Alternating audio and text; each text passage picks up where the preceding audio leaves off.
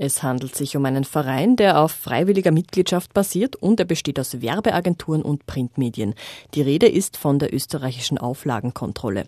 Seit 1994 besteht die ÖAK und sie hat vor allem eine Aufgabe. Die österreichische Auflagenkontrolle gilt als Qualitätssiegel für geprüfte Auflagenzahlen hier in Österreich und wir stellen halt unterschiedliche Vertriebswege einzelner Titel und von Verlagen vollständig und differenziert dar sagt Alexandra Bayer-Zischek. Sie ist seit 1994 Geschäftsführerin der ÖAK. Und sie hat demnach auch die österreichischen Kirchenzeitungen und ihre aktuelle Auflage stets im Blick. Unsere Grundlage in der ÖAK ist immer der Anzeigentarif.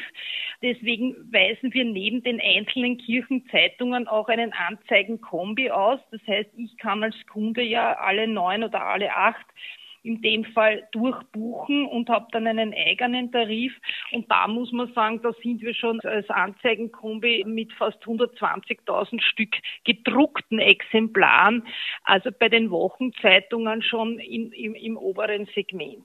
Was den Kirchenzeitungen außerdem gelingt, sagt Alexandra Bayer-Zischek, ist die digitale Transformation. Es ist erstaunlich, es ist ein zartes Pflänzchen zu Beginn gewesen, wie bei allen. Wir machen das noch nicht so lang, jetzt über sechs Jahre weisen wir IPP-Exemplare aus die Kirchenzeitungen noch nicht so lange, aber nichtdestotrotz hat die Entwicklung jetzt, wenn wir uns das erste Halbjahr 21 aufs erste Halbjahr 22 allein im Abonnentenverkauf bei den E-Paper-Exemplare eine Steigerung von fast 300 Prozent gegeben. Das ist vielleicht in absoluten Zahlen nicht viel, aber im Prozentwert schon enorm. Das heißt, auch die Kirchenzeitungen schaffen es mittlerweile, also diese, diese, diesen Shift ins Digitale, was sehr erfreulich ist.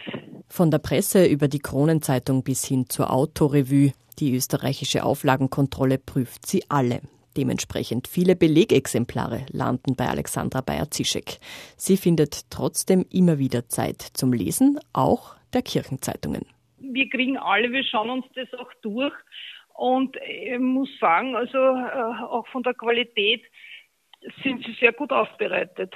Zukunftsfit und lesenswert also. Gute Voraussetzungen für den baldigen Start ins Jahr 2023.